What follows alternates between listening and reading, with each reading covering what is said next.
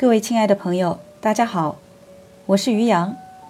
今天是中秋节，首先我在这里祝各位朋友节日快乐，阖家团圆。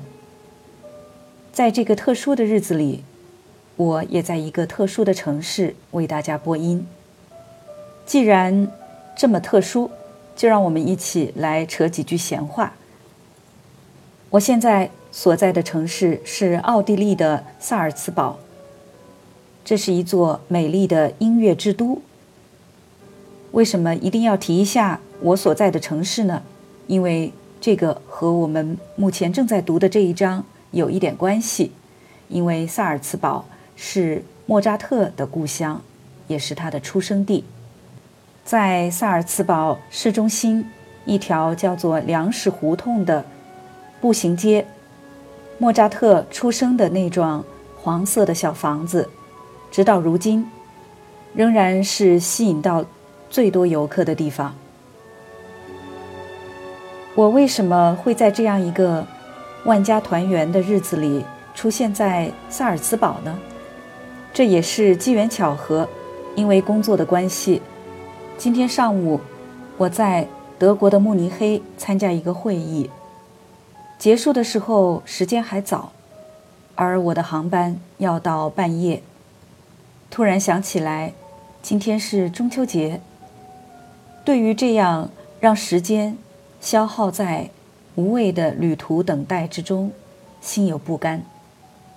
于是，我突然就想起了离慕尼黑并不太远的萨尔茨堡，然后在毫无准备的情况下，直接。在德国的火车网站上订了火车票，紧锣密鼓的就跳上了列车，直到车上才开始处理改签机票、订酒店等一系列事宜。我甚至都没有带足够的衣物，这大概就算是真正的说走就走的旅行吧。跳上火车的那一瞬间。我在想存在主义。我们作为人的存在，也就是英文中说的 “being”，和世间其他事物的存在有什么样的不同呢？无疑，最大的不同就在于，作为一个人，我们时刻都有选择的权利。也就是说，我们时刻都在 “to be” 之中。那么今天。我又一次的按照自己的意志来做出选择，又 to be 了一回。好了，闲话就说到这儿。再说一说最近收到一些朋友的反馈，说克尔凯郭尔的这一章好像有点听不懂啊，这该怎么办呢？听到现在反而被他绕得云里雾里、糊里糊涂的，而且我在读这一章的时候。也没有做太多的注解和解释，这是为什么呢？今天我想再次请大家稍安勿躁，因为克尔凯郭尔的这一章还是需要大家做一个整体的阅读之后，才能有一个更好的理解。所以大家先不要着急，等我们一起读完了这一章，我再带着大家回过头来理顺思路。今天的节目。还会给大家一个小小的福利。我们说了这么久的莫扎特的《唐璜》，我相信许多朋友可能还没有听过莫扎特的这幕歌剧呢。所以今天在节目的末尾，我会给大家播放这部歌剧当中最著名的二重唱，让我们手拉手。这也是我自己非常喜欢的一段。好。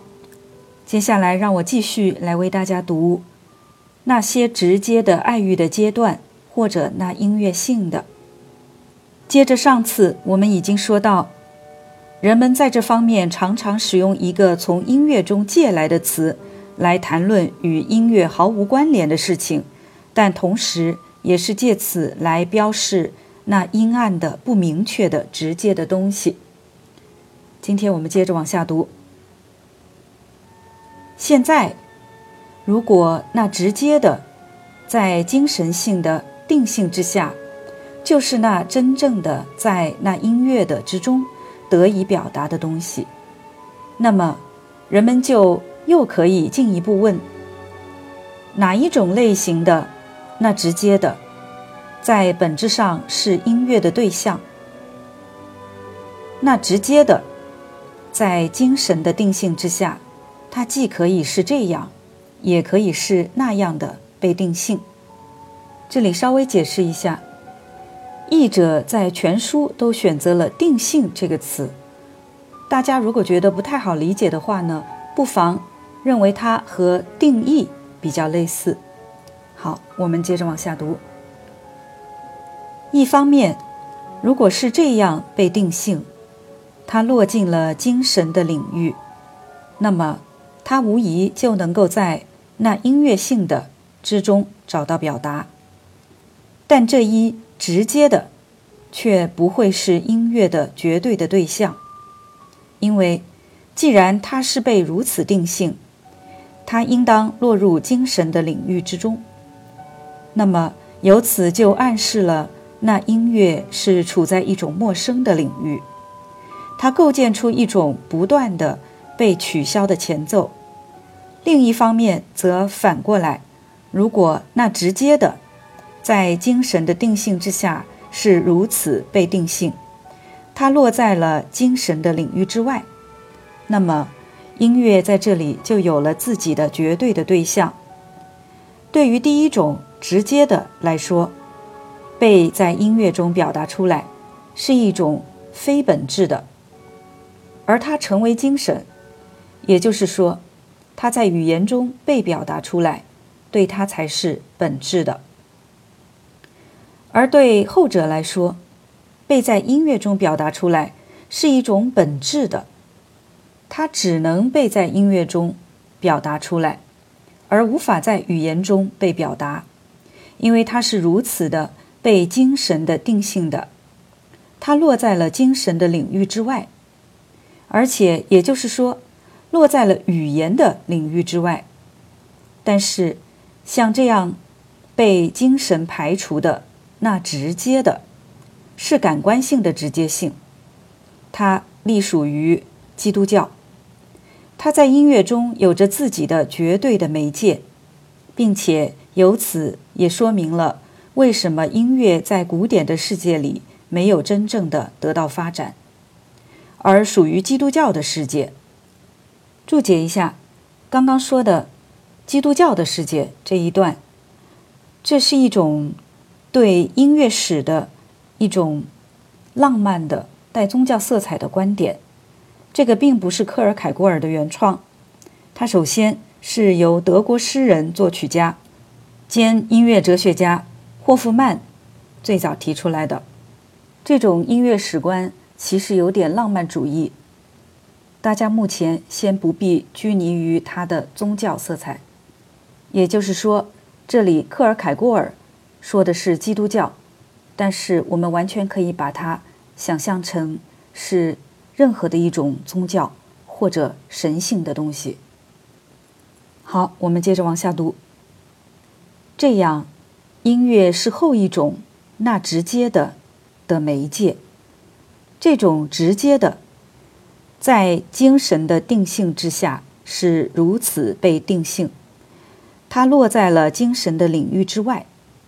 自然，音乐能够表达出许多别的东西，但是这后一种那直接的，则是它的绝对的对象。人们也很容易留意到，音乐是一种比语言更为感官性的媒介，因为在这里，相比于在语言中，重心是更多的落在那感官性的声音之上。于是，感官性的天赋是音乐的绝对的对象。感官性的天赋是绝对的抒情的，而在音乐中，它在自己的整个抒情的不耐烦中爆发出来。这就是它是精神的定性的，并且因此是力、生命、运动、持恒的不安。永远的继续不断，但这一不安，这一继续不断，并没有使得它丰富。它持恒的继续是它的原样，它不发展，却不断的向前奔涌，就仿佛是在一股呼出的气息之中那样。如果我现在要用一个单个的说辞来标识这一抒情性的话，那么我就得说，它发生。以此，我则又回到那感官性的天赋，作为那直接的音乐性的呈现出自身的东西。我知道，在这一点上，我甚至能讲更多形形色色的东西。这我知道，我确信，对于那些内行人士，以一种完全不同的方式去澄清一切，将是一件很容易的事情。这我相信。然而，既然没有人，据我所知是没有人，对此做出任何尝试，或者做出仿佛想要尝试的样子，既然人们不断的只是在。继续重复说，莫扎特的唐璜是歌剧中的皇冠，而不去进一步展开说明自己借此是想要说些什么。虽然所有人都以这样一种方式这样说着，这方式很明显的显示出，他们想借此说更多东西，不仅仅只是说唐璜是最好的歌剧，而是想说。它和其他歌剧有着一种质的差异，只有在那介于理念、形式、材料和媒介之间的绝对的关系中，再也没有别的地方可以找得到这种差异。我说，既然这情形是如此，那么我就只好打破我的沉默了。也许我这样是太急了一些，也许。如果我再等待一段时间，我将能成功的说得更好。也许，我不知道。但我知道，我不是因为想要得到发言的喜悦而急着说出来，不是因为害怕一个专业人士会捷足先登而说出来，而是因为我怕，如果我也保持沉默，那么石头也会开始说话赞美莫扎特。这样，每一个有着天生的说话能力的人，就难免心里有愧了。到此为止，所说的这些，在我看来，对于这一小小的考究而言，差不多是足够了。因为这在本质上是为了做一些准备工作，去为对那些直接的爱欲的阶段做出阐述而开出一条道路来。就像我们以这样的一种方式通过莫扎特而认识他们。不过，在我进入这项工作之前，我还想提一下一个事实：它能够从另一个方面引发出那介于感官性的天赋和那音乐性的之间绝对关系的思考。我们都知道，音乐一直是宗教热情的可疑关注的目标。这种热情对之所给出的关注是不是有道理？这不是我们在这里所要探讨的，因为这只有着宗教方面的意义。相反，去观察是什么东西导致了这个，则不是一件没有意义的事情。如果我在这一点上追踪这种宗教热情，那么我就能够在一般的意义上。这样的来为这次运动的过程定性。宗教性越强，人们就在越大的程度上放弃音乐而强调言辞。在这一点上，各种不同的阶段是有着一种世界史的典型性的。那最后的阶段完全的排除了音乐，并且紧紧抓住言辞。我完全可以用各种独特看法的丰富多样，来为这所说的内容进行润色，但是我不想这样做。我只想在这里引用一个长老会会员的几句话，他们是出自阿奇姆·冯·阿尔尼姆的小说。我们长老会会员把风情看作是魔鬼的风笛，他借此来哄那沉思的严肃入睡，就像跳舞麻醉那些善的意图。这可以被看作是一个和所有其他的一样有效的说辞了。这里注解一下，刚才长老所说的这段话是对于。原小说中的主人公所提出的一个问题的回答，这个问题是：音乐是不是一方面可以被用于各种有罪的事物，另一方面也在风情中被崇高化，而用于去以一种尊严的方式再现和表达对信仰的献身？好，我们接着往下读。人们这样去排除音乐。而以此来使得言辞成为那唯一统治者的依据是什么呢？在言辞被滥用的时候，它也能够像音乐一样的骚扰人的各种性情。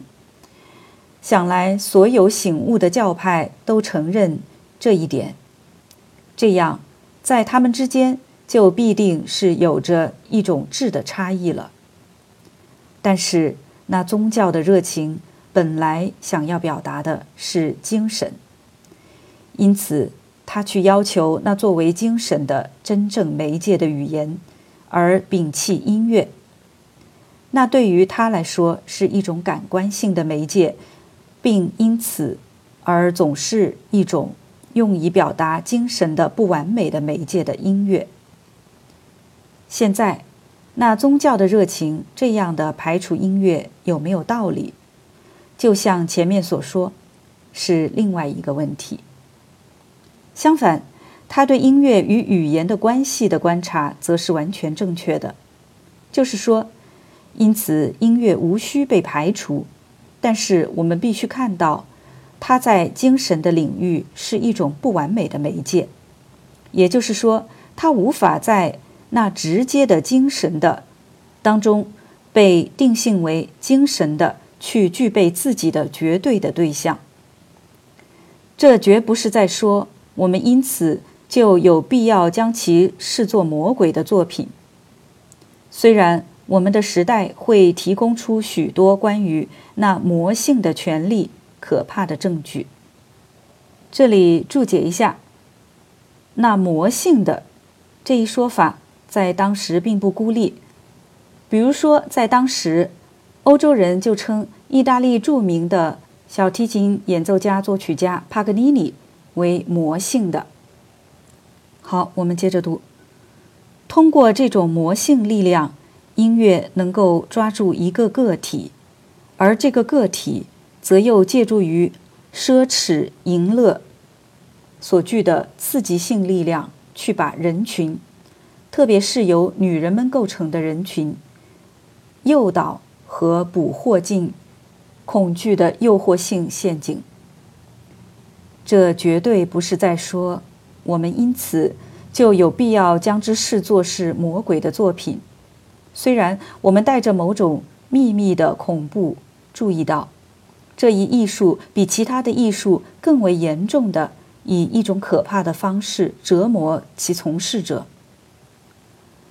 一种现象够奇怪的是。这现象看来是避开了心理学家们和大众的注意力，除非他们是在某个特别的场合被一个绝望的个体人格的恐惧尖叫惊吓着了。然而，足以值得引起我们注意的是，在民间传说中，也就是在民风意识中，民间传说就是民风意识的表达。那音乐的总是那魔性的。作为例子，我们可以举出格林的《爱尔兰竹精灵的神话》。我在这里就那些直接的爱欲的阶段所谈的这些，全都是因为莫扎特。总的说来，我只是仅仅为了莫扎特一个人的缘故才谈论这一切的。既然我在这里所进行的这分类比较，只能够间接的通过与一个其他人的解说做比较，才能够被导向它。因此，在我认真的开始这项工作之前，我对我自己和这分类比较进行了考察，唯恐我会以某种方式骚扰我自己或者一个读者在敬仰莫扎特的不朽工作时的喜悦。那想要在莫扎特的真正的不朽宏伟中看到莫扎特的人，必须考虑他的堂皇。与堂皇相比，所有其他的都是偶然的、非本质的。但是现在，如果我们这样考虑堂皇，我们把莫扎特的其他歌剧中的个别东西也连带的放置在这一视角之下来看，那么我坚信，我们既不会贬低他。也不会损害到我们自己和我们的邻人。我们将有机会为这样的发现而感到高兴。音乐的真正内在力量在莫扎特的音乐中宣泄殆尽。好了，由于时间关系，今天的正文我们就读到这儿。其实一直读到现在还只是铺垫呢。从下一次开始，我们才会进入正式的。关于音乐的各个阶段的分析。好，接下来给大家放这段莫扎特的《唐璜》歌剧中的选段，让我们手拉手。这也是我精心为大家挑选的版本。饰演唐璜的是著名的男高音歌唱家托马斯·汉普森，而演唱这位被唐璜勾引的姑娘的是是顶级的女高音歌唱家巴托利。请大家欣赏，再次向朋友们道上一声中秋佳节快乐。我们下次节目再会。